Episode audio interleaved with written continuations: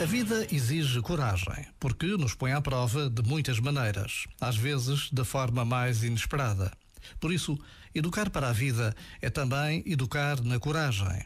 É ensinar quem está a crescer a enfrentar as dificuldades e as contrariedades, com ânimo, com um espírito positivo.